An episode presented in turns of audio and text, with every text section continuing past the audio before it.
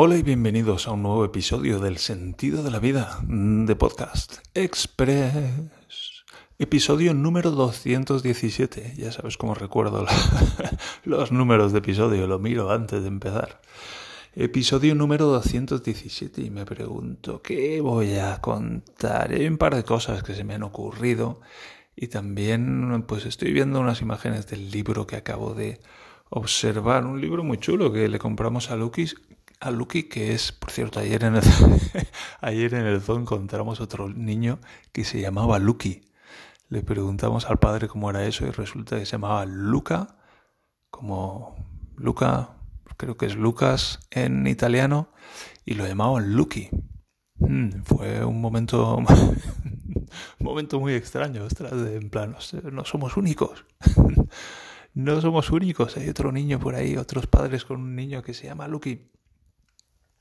Y eso me lleva a darme cuenta de... no a darme cuenta, pero sí a reconocer algo que llevo dándome cuenta en los últimos años.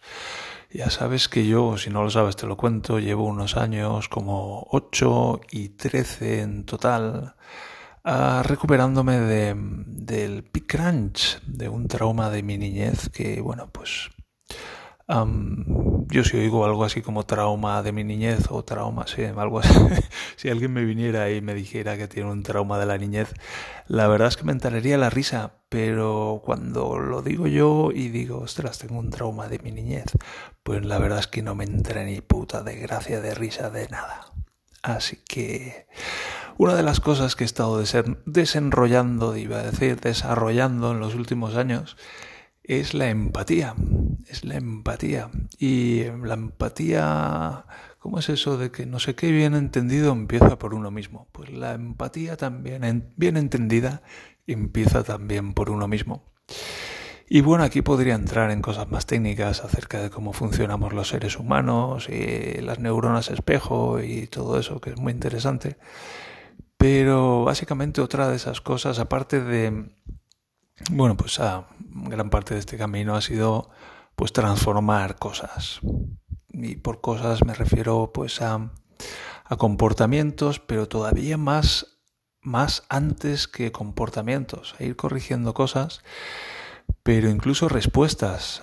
¿Sabes esas cosas? Cuando vemos algo, pues nos sentimos de una cierta manera, eso sería una respuesta. Hay un impulso, una, un impulso visual y hay una sensación directamente disparada por ese impulso visual. Y normalmente pues diríamos, ostras, es que esto me hace esto.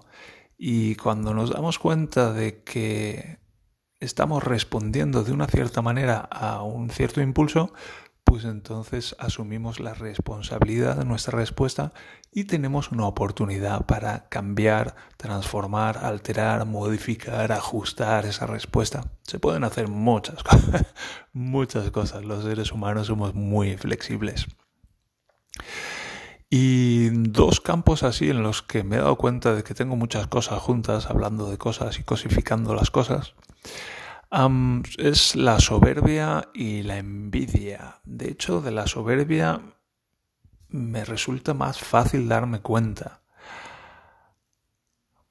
Sí, sí, y es, es un asunto familiar, son, son pues eso, respuestas ah, inconscientes que, que he visto y he recibido toda mi vida. Y tengo que hacer una pausa aquí, por ejemplo